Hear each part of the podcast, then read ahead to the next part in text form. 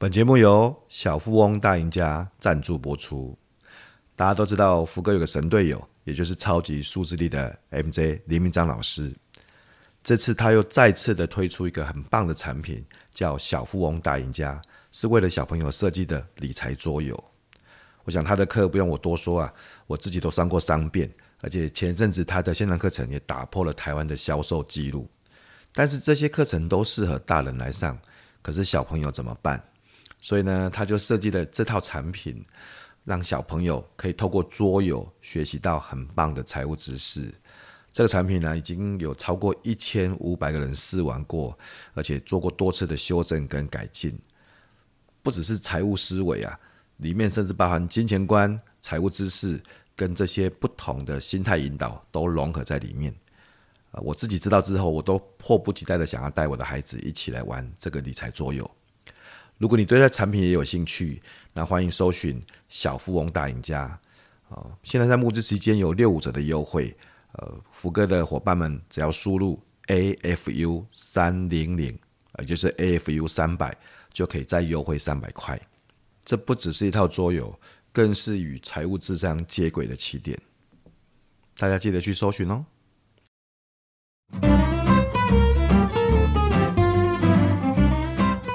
读一本好书是一种幸福。大家好，欢迎收听福哥来聊好舒服系列。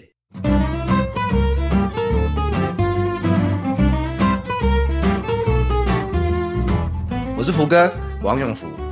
接下来我会邀请作者亲临现场，带我们进入好书的幸福世界。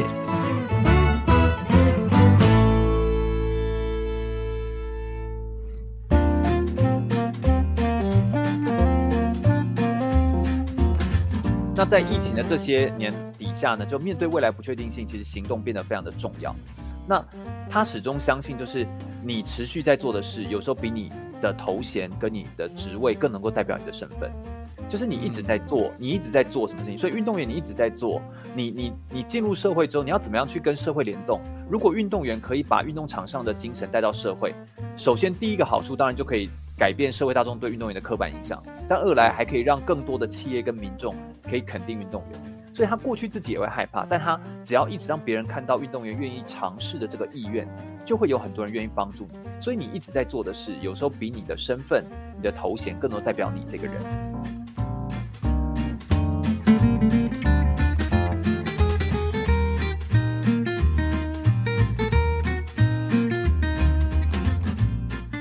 各位听众大家好，我是福哥王永福，欢迎收听福哥来聊好舒服系列哈。那福哥来聊，呃，有好舒服系列，就专门会邀作者来线上来跟大家谈他他自己的书哈。因为我觉得作者自己来看他自己的书，应该会有一些不太一样的观点，也许会带领我们在阅读的时候，或是在阅读之外，有一些不同的收获。啊，有欢迎大家呃可以去订阅福哥来聊好 Podcast 的呃，欢迎大家给我们五星评价，然后。你如果想要看文字的话，也可以去看一下福哥来信，一样可以搜寻福哥来信。我每个礼拜会有一封信给大家哈。呃，新书啊，游戏化教学的技术，也欢迎大家的支持。那今天呢，很开心邀请到的是我的好朋友，之前是我上他的节目哦，哈、哦，之前可我是被他访谈这样子，而且是在电台的录音室访谈，专业录音室这样子哈。啊，他自己这个在离开录音室之后呢，自己也有成立了自己的 podcast 这样子。啊，结果今天换成他受我的邀请来我的节目哈，所以今天我们这个主客场互换，这样角色互换。那我相信到一半的时候，应该可以把主持棒直接交给他，他自己访问他自己，应该也是没有问题的哈。好，所以接接下来呢，我们欢迎我们今天的主角哈啊，场外人生这个的作者哈，我们的全玉，欢迎全玉。耶，福哥好啊，各位听众大家好，我是全玉。啊，全玉写的这本书啊，叫《场外人生》，对，运动员送给迷惘的我们二十种力量，哈，没错。呃，大家呃，其实全玉在网络上蛮有名的，特别如果各位搜寻他，有一阵子在谈教心智图，心智图其实教很多啊，教了很多学校、很多运动员、很多的不同的单位，这样子教了很多心智图。嗯、那他现在也是中华民国运动生涯规划发展协会的理事长哦，哦，那本身主持这个 Podcast 的节目《空中全运会》，这个“全”就是那个。我的全原来的全国的全，再加上那个草字头，字头就是对空中全运会就是全运的全哈。那平常也有在比铁人三项哎，哎呀，哎呀，哎呀，跟福哥，哎呀，福哥，福哥一三啊，这个比较厉害。哎、我跟你讲，都是都是一样痛苦的事情。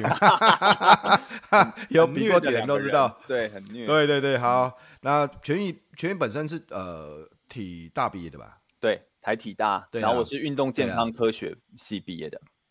嗯，是是是，所以他呃有时候也会回去学校兼课了哈，兼课。嗯嗯。两届金钟奖入围，开玩笑，对不对？好、哦，这个所以我说，待会你就我就直接把主持棒交给你自己，你自己把它仿仿完之后告诉我，我再把节目剪掉，这样就好了。不会，我我有听福哥节目都很都很赞，明明老师的啊，或者这些就是访谈起来，其实我觉得整个感觉都是非常的非常的棒，很舒服。果然是舒服，反正我舒服。那我对好舒服啊！我们我们就是因为我跟秦玉聊，其实有时候像 Podcast 啊，其实各位像在听节目的时候，你可能在开车嘛，你可能在走路，你可能在休息这样子。而且我觉得在洗澡，哎，不知道，那你也没那么严肃了，所以我其实也不太想太太严肃去谈这个事情，而且。呃，有时候我邀请的像全宇，我们都实体见过面啊，也是朋友，嗯、然后也在深圳之前去那个飞花落院的时候，也一起吃饭啊，欸、对不对？对对对，对，所以，嗯，对对，这就是就是没有那么陌生呐啊，有、嗯、这个有的时候就是你访问比较陌生的时候，当然就是比较要有礼貌嘛，对不对哈？那 访问朋友就比较自在一点哈，所以，哎，在这个原则之下，我就直接要切入重点了哈。全，因为你谈这本书其实是。跟运动员学习嘛，因为对你刚才谈到说场外人生，运动员会告诉我们一些不同的事情，二十种不同的力量嘛。可是你知道，节目的听众，甚至包含我啦，我们都是一般人啊，我们不是运动员啊，我们不是那种每天呃要去比赛，然后要训练，然后要这个追求成绩。就运动也许是我们的兴趣跟嗜好，但是它不是我们的专业嘛。嗯，那我们一般人。也真的可以跟运动员学习吗？嗯，我个人觉得是可以的，所以我才会写这本书啊。我觉得当然是可以的啊。一般人可以跟运动员学习什么呢？这二十种力量，我们其实把它分成三大区块哦，就是运动员在探索运动场、嗯、挑战，就是面对到一些比较困难的困境的时候、挫折的时候、矛盾的时候。怎么怎么克服，以及超越，最后跟他的生涯有关，以及他怎么去连接社会。其实这三点应用到我们的职场上面，其实是一样的。所以会发现有很多运动员身上的特质，我们有时候都会说，那叫做可能是一种奥林匹克的精神，或者是运动员的韧性，嗯、或者说是运动家的呃运动家的精神这种感觉，它其实都是可以迁移的。运动员上有很多的心理素质可以迁移到工作职场上面，所以一般人可不可以学习？嗯、我觉得当然可以。他可以从运动员的，嗯、像我们等一下可能跟大家聊到其其中几个例的话，可能专注力啦、出场力、破局、呃布局力、敏捷力、目标力这些，其实我们在职场上也都会需要这些能力。嗯，我完全同意啊。其实呃，不用说这个全运谈那种专业运动员，像我这个漏脚运动员啊。哎呦，我们去比，我们去比铁，那那供了。就是你，对我，我们去比铁人，我们我比有时候练习啊，比铁人啊，像那个跑步的时候，其实有时候也会累了，也会辛苦啊。嗯。然后铁人比到后面的时候抽筋啊，或者说可能状态不好的时候，但是我都会记得，就是呃。坚持啊，就是我我只要完赛就是胜利，我不是要跟别人比较，我是跟自己比较这样子。然后我我我为了要比赛的时候有好的表现，我就必须要耐着性子投入每一次日常的训练。其实那我想全运有比铁人就会有那种感受啊，因为重点都不是在比赛那一天呐，比赛那一天很简单呐，就结束就结束了嘛，对不对？对啊，对，就就结束就结束了啊，不行就就这也是跛脚抽筋这样子而已啊。但是重点是要去比赛的那个之前所做的一切的努力啊，所以才是我觉得。但我自己本身就从从从自己在呃进行运动锻炼的过程里面有很多的学习。那我相信全宇因为访问了很多，也认识很多专业的运动员嘛，嗯、那这这里面一定还还有更深刻的一些想法哈。所以我我就想，因为刚才全宇谈到这三大部分哦，包含从探索运动场、挑战运动场。跟超越 behind 在之后超越运动场，嗯、那我们就一个一个来问几个重要的，我都很有兴趣的点，让大家知道。哦。那里面有二十种不同的力量，嗯、那我挑几个出来跟全员请教。第一个就是说，你谈到那个 part one 哦，有探索天赋，就是探索运动场的这个部分。嗯，你谈到专注哈，对，你在书里面谈到一个很微妙的状态，就是很专注，但是又很放松。哦，哎、那这是这是什么一种感觉哈？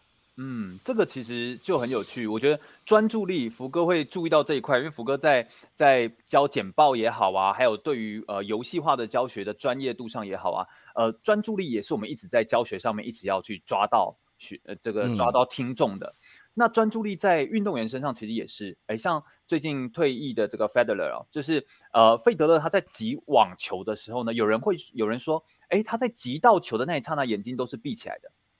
哦，哎，好奇怪哦，为什么会这样子呢？因为运动员在运动场上，你看网球有时候一打，如果在延长四个小时、五个小时下来，你怎么可能盯着球？然后那个球小小一个，然后你一直跑动，你哪来你哪来可以一直专注在球场上？你一定要想办法放松。嗯、我前几周也才跟这个呃吴佳颖，也是奥运选手吴佳颖射击的选手，他说他的专注力是什么？嗯嗯嗯射击运动你可能就是呃快要一个半小时、七十几分钟的时间，然后你要举起枪。在里面要射九十发的子弹，中间你做什么事情都可以。他说，但是有的时候你这样一直连续发，你就会累啊，你不可能一直盯着那个小小的孔啊。他就有时候就要放下来去聊聊天，而这都会有助于他更专注，成绩表现更好。嗯，这就是专注力我们在谈的。其实关键不是呃你要专注多长的时间，或专注在哪个对象上，关注关键是你要找到甜蜜区，那个高价值区。什么东西是你最高价值的地方？像吴佳颖就说，我通常举起手枪到瞄准到击发是十五秒，只要太短于十五秒或高于十五秒，那都不是我的心流，那都不是我最佳的状态。嗯，所以你你就在练习的时候，你就应该要去测试过哪一个部分是你最好的专注力的状态。这个这一块，我相信福哥应该也是在工作上一定有用，像番茄钟啊或什么，你一定有一个自己的。专注的状态，专注时间呢、啊？专注时段，专注的状态，这样子。对对对，这个就是专注力。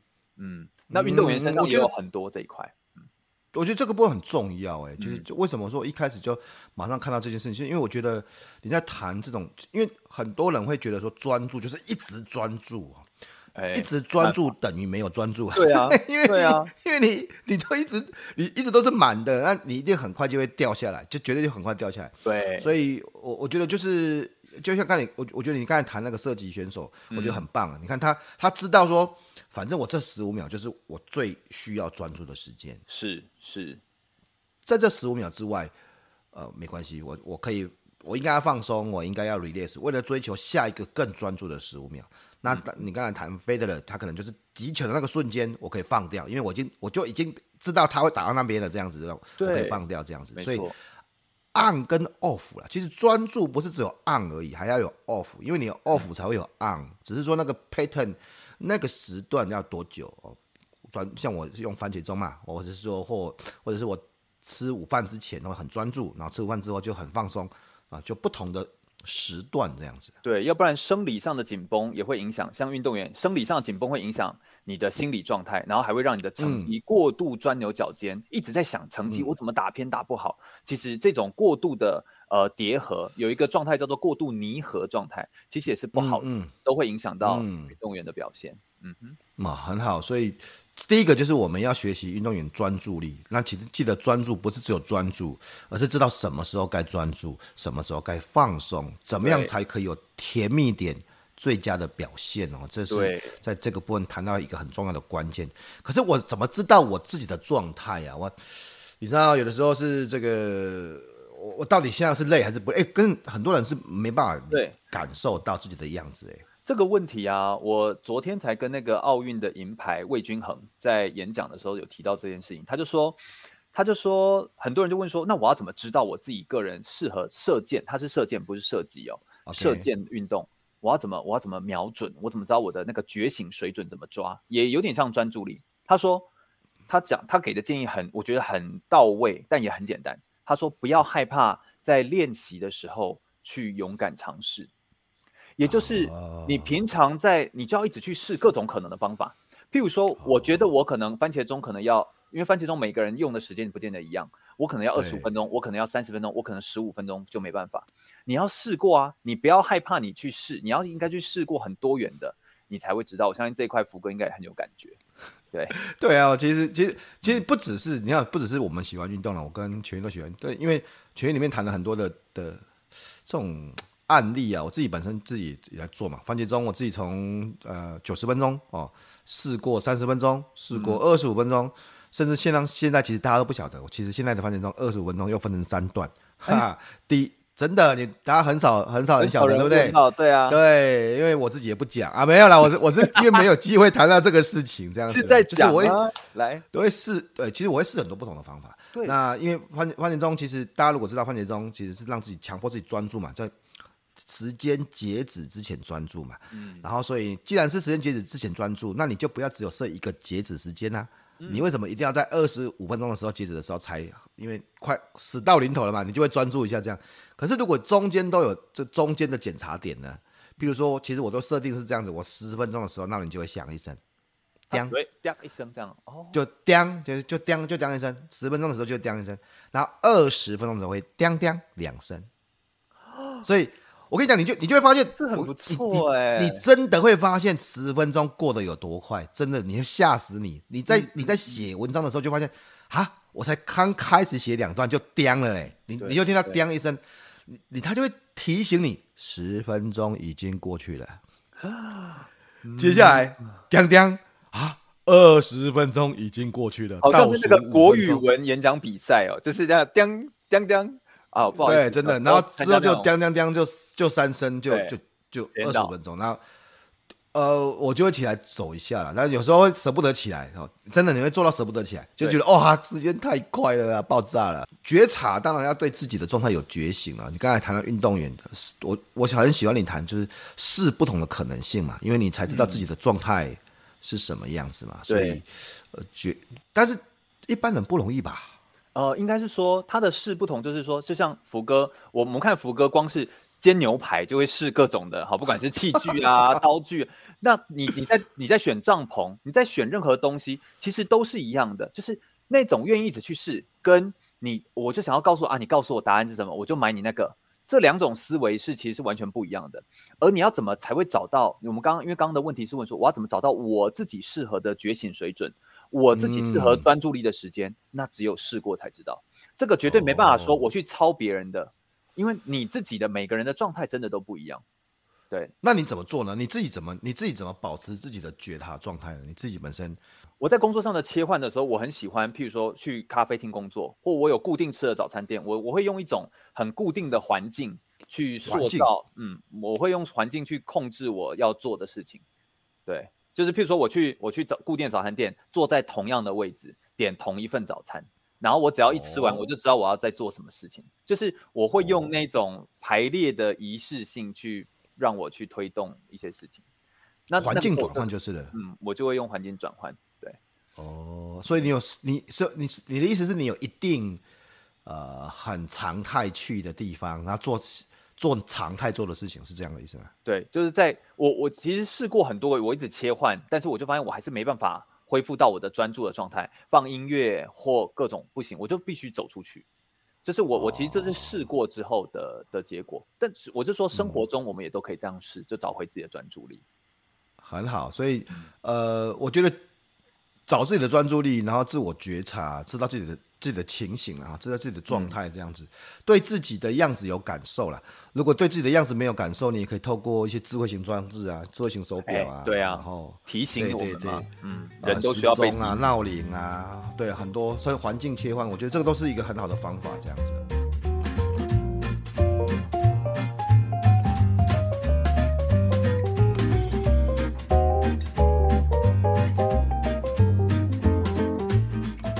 前面有谈到第二个部分呢、啊，就谈到这个挑战运动场哈。那其实因为运动员本身 在一个高强度的状态啊，这个很很其实有大家我们一般这种露脚比赛那就算了，因为我们没有名次的问题，没有什么叫名次。对啊，哎、欸，拜托你像我这次去比铁人，好玩就好了啊，对啊，对啊，你完赛就是胜利了，真的开玩笑，你就不用讲那么多。可是运动员不是，运动员不是完赛就是胜利。对，运动员胜利才是胜利。对对，然后胜利有时候好，你再具体一点吧。啊，低低标叫前三名，低标对不对？低标叫前三名，就有牌嘛，对不对？哦，高标就是金牌，这样子，其他都不用讲，这样子。所以很可怕，运动员其实有时候我想，运动员生活其实蛮很挑战，这样很挑战的，对，这很挑战。所以为什么在挑战运动场？嗯、那在这个部分，你谈到这个敏捷啊，敏捷力，嗯、可不可以跟大家谈一下敏捷力这件事情，以及我们对一般人的运用？对，敏捷力其实是呃现在也比较流行的一种思考方式，就是该如何培养面对不确定性的一种敏捷的思考习惯。那我在书中举的例子，当然有用一些呃举一些故事跟大家分享。但我觉得最容易来解释敏捷的，大概就是登山吧，爬山这件事情。嗯、爬山我觉得是一个非常容易呃思考敏捷力的一种策略。比如如果你是史上第一位攀登珠穆朗玛峰的攀登者，就你要怎么样来做准备？面对你完全不知道的未知，你要去挑战的时候，你要怎么样来做准备？所以我们就会发现，在准备的时候，大部分人呃比较。我们所谓的不敏捷，不敏捷不是说他就是很笨重，并不等于哦，而是说不敏捷的人意思是什么呢？就是我不是要来来回回去测试未知跟面对不确定性，我希望一次就成功。嗯、那种想要一次成功的思维，就比较不是敏捷思维。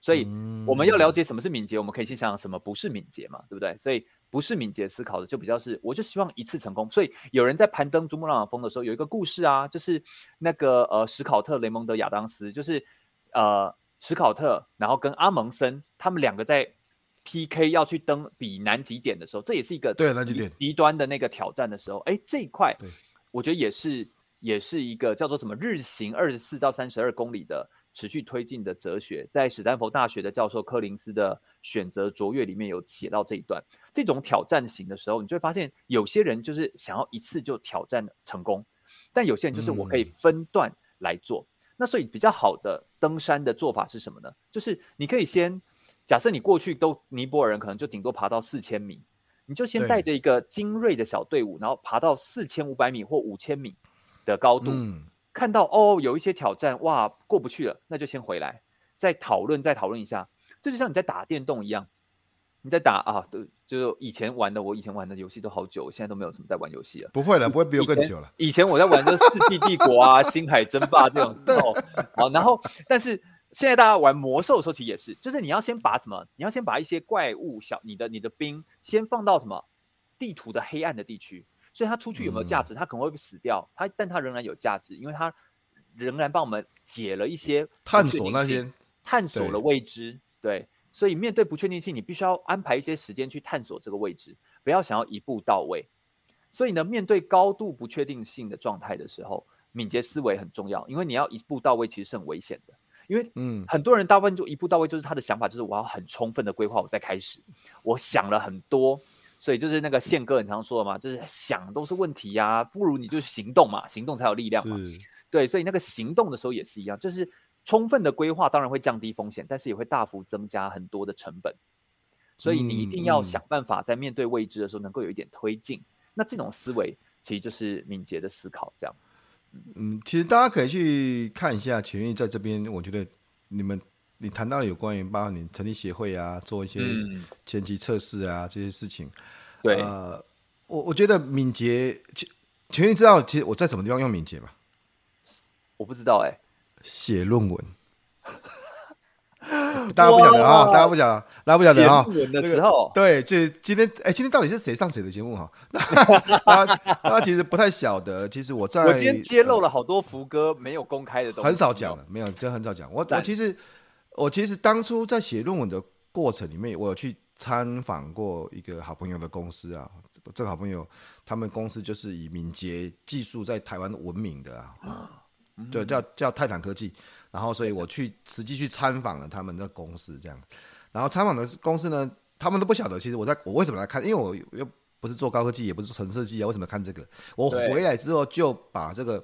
看板管理啊，分担目标啊，然后每个礼拜定期 review，然后呃 stand up meeting 这样的做法用在我自己的论文上面。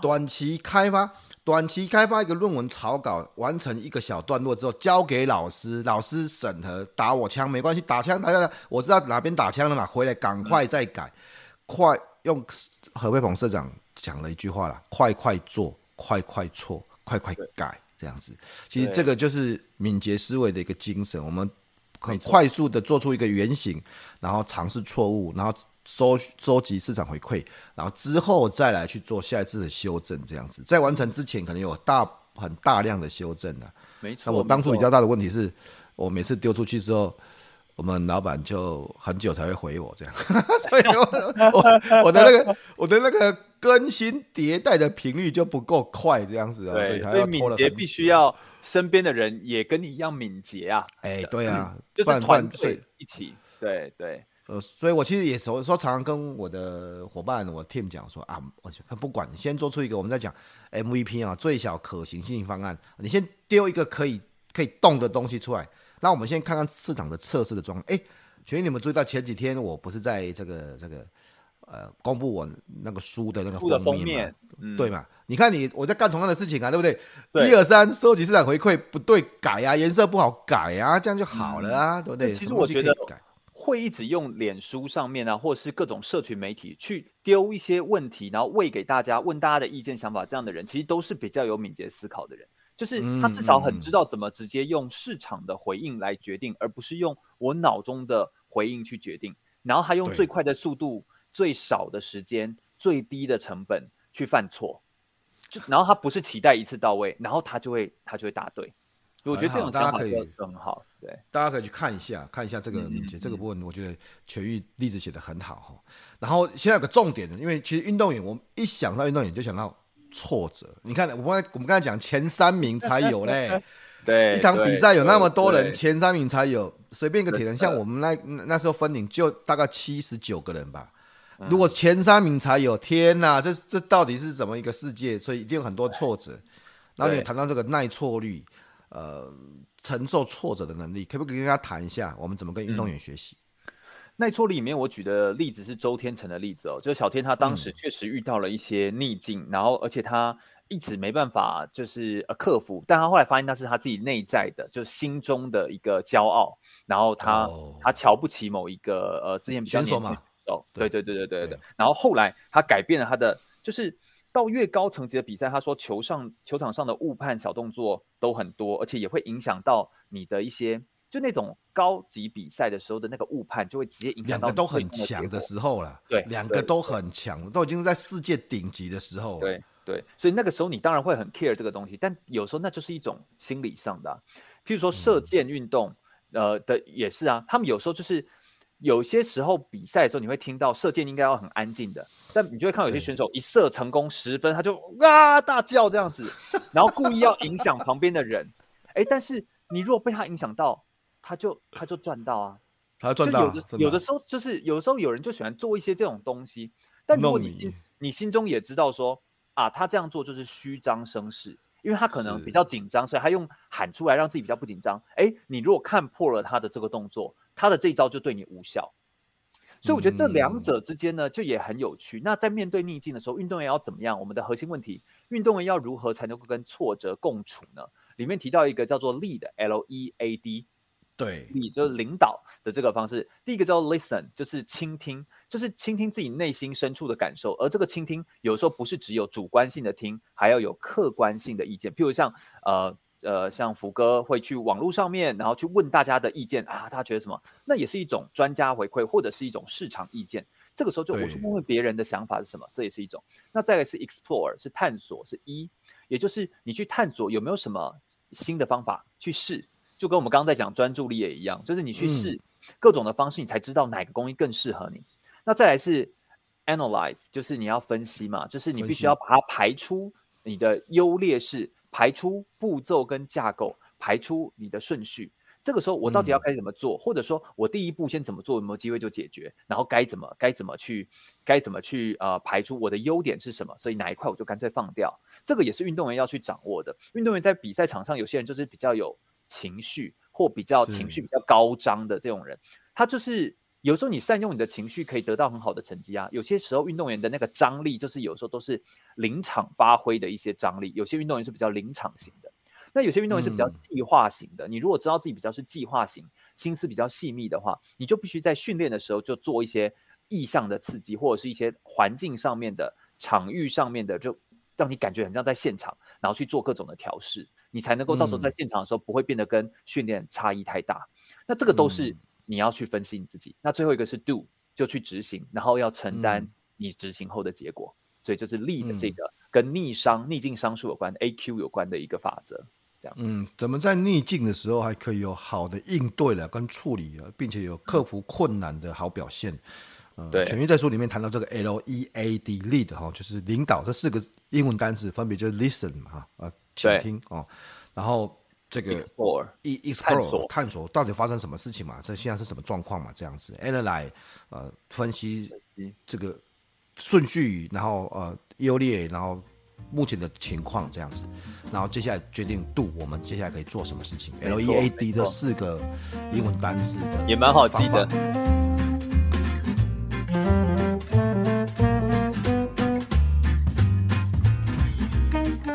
像像我啊。像我，因为我也让我的女儿去练跆拳道，嗯嗯嗯，而且去练比去练跆拳道，我是甚至我也很鼓励他，如果有机会参加比赛哈，呃，当因为当初我记得我在看书的时候，其实有谈到说，其实你知道小朋友去参加运动比赛，真正的目的，嗯、我当然不是，我也不在乎他得不得名，我一点都不在乎，好吗？对不对？但是我、啊、我我我很在乎的就是，我觉得运动比赛是一种让他提早接受人生挫折的方法。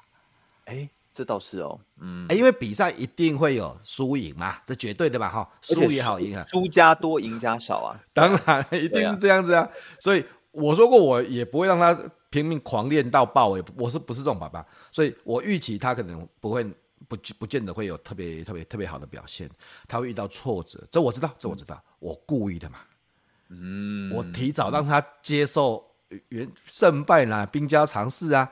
要赢又怎么样，输又怎么样？其实我们要看待的就是我们在讲运动家精神。你有没有很努力？你有没有很尽力？你有没有很投入？这样子。所以我我我让我的女儿去参参加，不管是跆拳道啦，不管是其他的比赛，学校如果演讲，我很希望她去参加，都不是因为我希望她有什么好的成绩呀、啊，或是怎么样？不是不是不是，不是希望她赢。嗯，我反而希望她可以。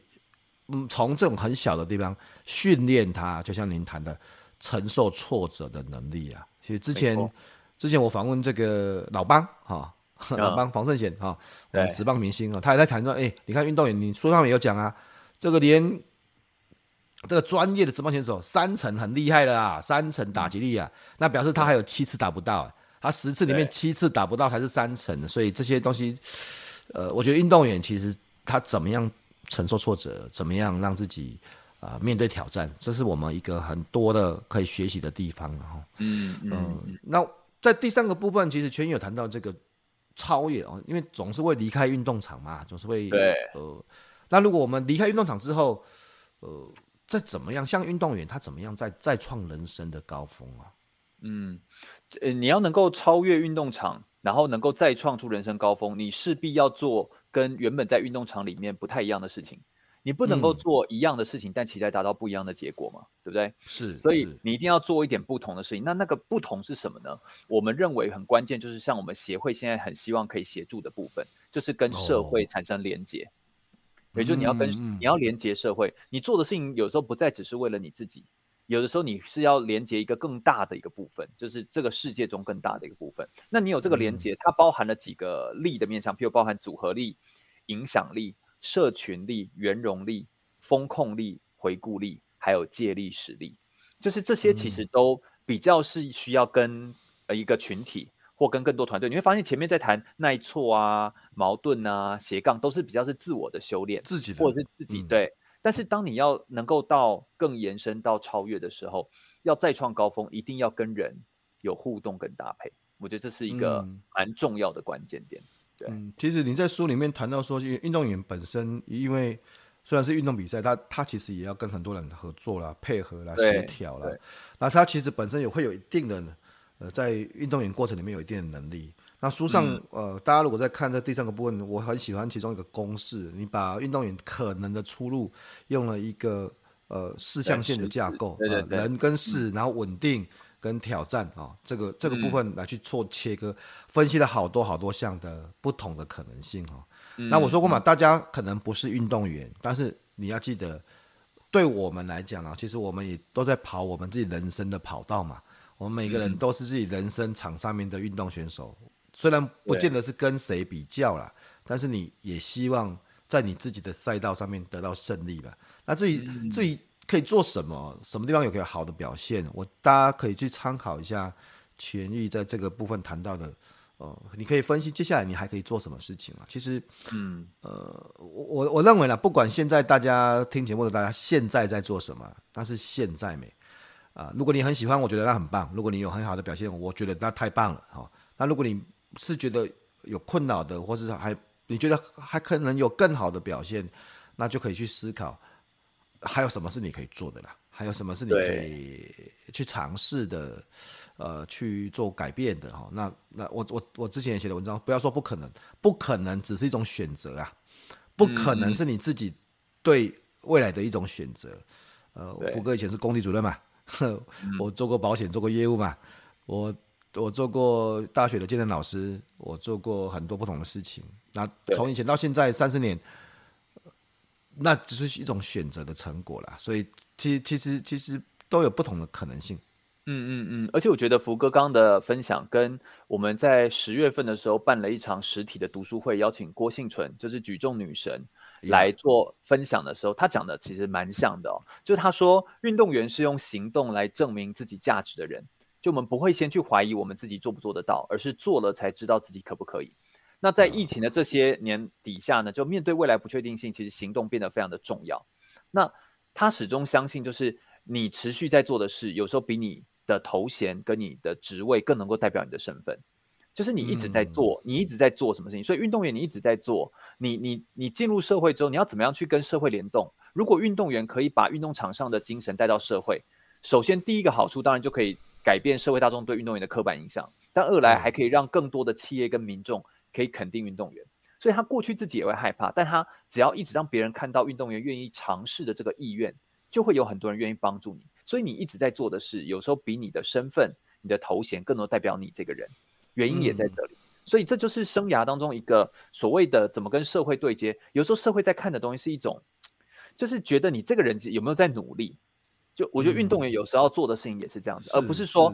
我已经很了不起，所以来大家抖内我，来大家投资我，不是这样啊，是就是你知道我们，因为我们大家都已经被太多这种各种的呃讯息，或者是各种好像看起来光鲜亮丽的投资，或者是创创业的都都都被混淆了。但是人家、嗯、人家就会去判断，哎，你到底是不是真的在做某些事？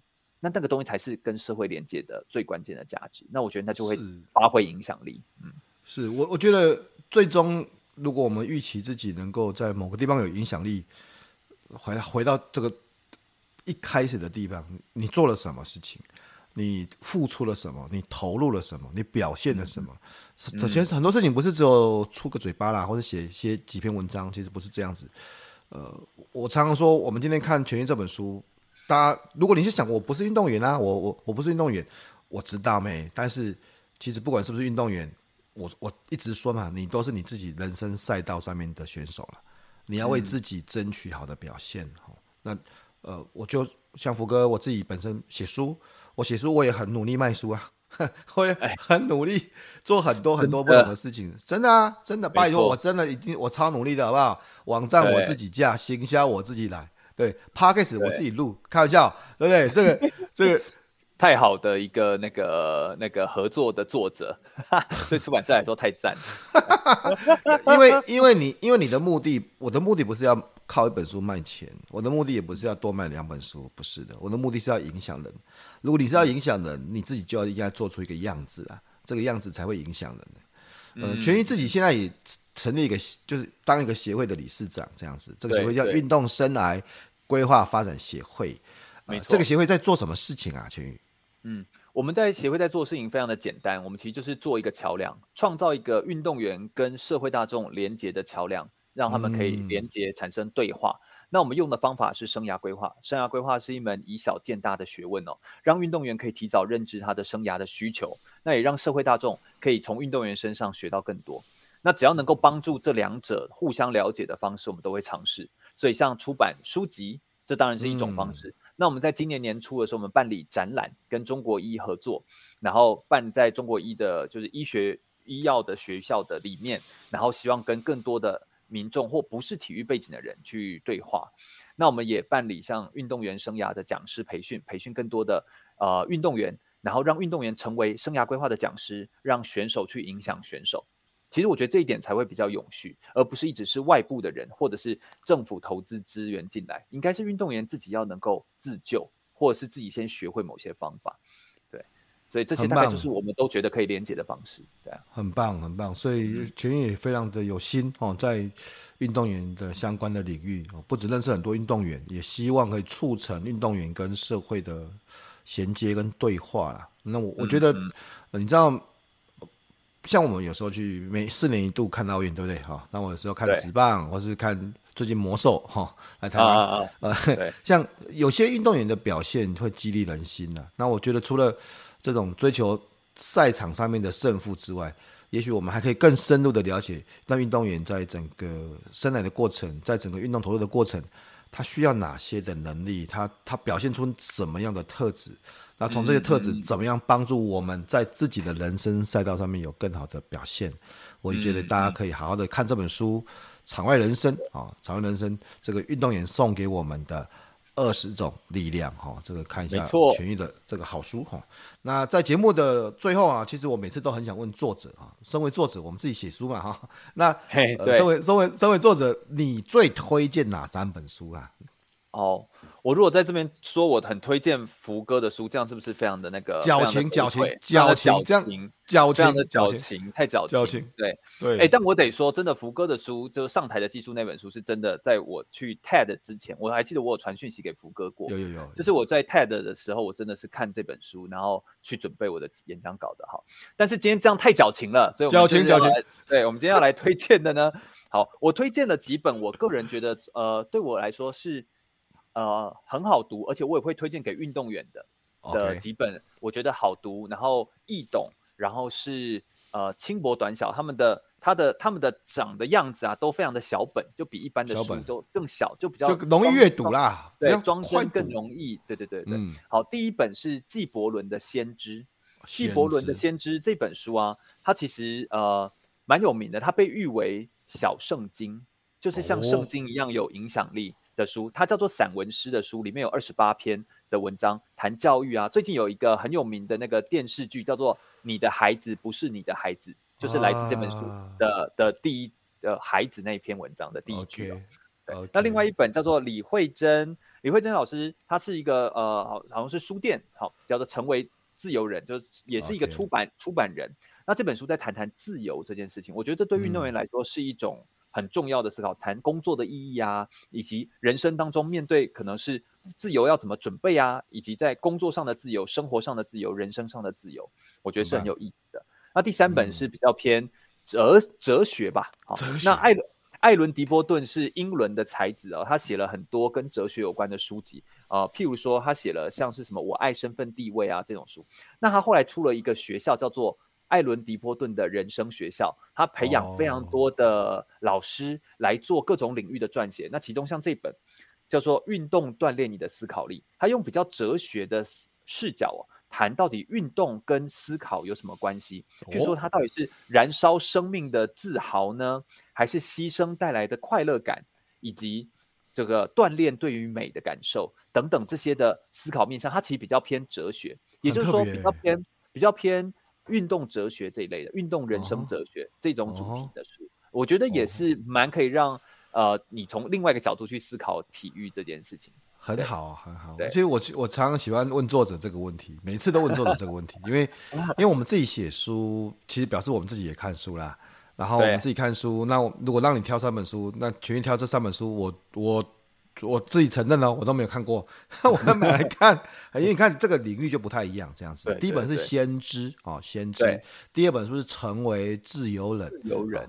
第三本书是艾伦迪波顿的人生学校啊、嗯。那这三本书呢，其实都不会太厚。我刚才看了，因为我们同步录影片嘛，薄薄的，应该是蛮容易阅读的啦，蛮容易阅读的。但是。哎，很有深度哦，里面有很多是跟哲学、跟这些思考有关系，跟自由有关系的哈。是、呃、是是，这些全对对这个三本书的推荐哈。那大家如果有兴趣想要了解啊，更进一步了解，呃，不管是全愈，不管是协会哈，那大家可以直接去粉丝上面搜寻哈，真全愈的粉丝专业。这个全呢、嗯、是全部的全，上面加个草字头哦，有长草的啊。然后 这个玉玉呢是金玉哦，金有金字旁的玉，玉佩的玉，金玉啊，真全玉粉丝专业啊啊，里面可以看到全玉的粉丝的一些讯息之外，也可以看到全玉这个，包含他的书啦，包含我们的协会啊，运动员生癌规划发展协会的一些活动啊，一些介绍哈。那全玉现在是理事长这样子。呃，对，大家 大家也可以呃记得哈，记得，其实谢谢全玉的推荐呐。那这个当然这一系列，包含现在最新的书，从我这样从一四年到现在一系列的写了很多技术方面的书哦，从上台的技术。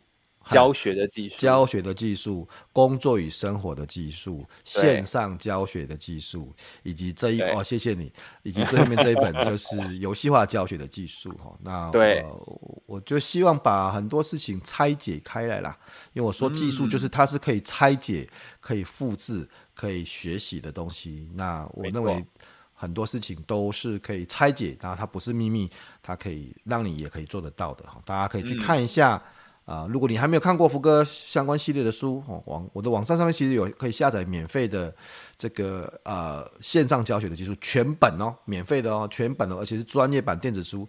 那包含这个新书游戏化教学的技术也有可以下载第一章全部哦，就大家都可以先去看一下。福哥也希望说，让大家可以先看一下，哎，这个文章是不是我我我我需要的，我想要的哈。然后我一个礼拜会有一封。两封，最多两封哦，跟大家分享我这个礼拜的一些学习啊、成长啊、心得啊，啊，就会大家可以去订阅福哥来信哈，那也可以去看一下福哥的部落格哈。那我相信，呃，痊愈的这个好书也可以带给我们，身为呃虽然不是运动员，嗯、但是可以跟运动员有很多的学习。呃，在节目的最后，全玉有没有什么话是要跟所有的听众朋友说的？嗯，就是我觉得运动员身上真的有很多。值得学习的地方，那我觉得这一群运动员，这一群体育的孩子，我觉得也是很值得大家认识。有的时候我们都会觉得说，啊，这个世界的角落上面如果少了一个运动员啊，或什么，到底跟我的人生会有关系吗？我如果没有认识他，会有什么差别吗？嗯。但这就很像我们那个远在非洲或远在亚马逊丛林消失的某一个物种，其实那就是一种生命多样性的消失。这是我觉得对于全人类来说，有时候那不只是他的损失，有时候也是我们每个人的损失。但是我们只要在每个生命阶段，呃，能够给他们一点点关心，或者是我们也从他们身上能够给自己一些启发，我觉得对于两者都会是很有帮助的。嗯，对，希望大家都可以去多了解运动员。对啊，多了解一种一些不同的生活，一些不同生命的可能性，嗯、一些每天面对竞争、面对挑战、面对胜负。面对不见得会有回报的投入啊，那运动员其实是一个很坚持的一个角色了哈。大大家也可以多去了解，来应用在你的工作、你的生活，因为你就是你自己人生赛道的运动员，你在跟自己挑战嘛。嗯、今天非常谢谢全玉上我们的节目，呃，是希望改天有机会啊，大家也可以去听全玉的 Podcast 的哈，空中全运会哦，全是全加上一个草哦。那我们下次有机会 线上再聊，OK，拜拜，拜拜。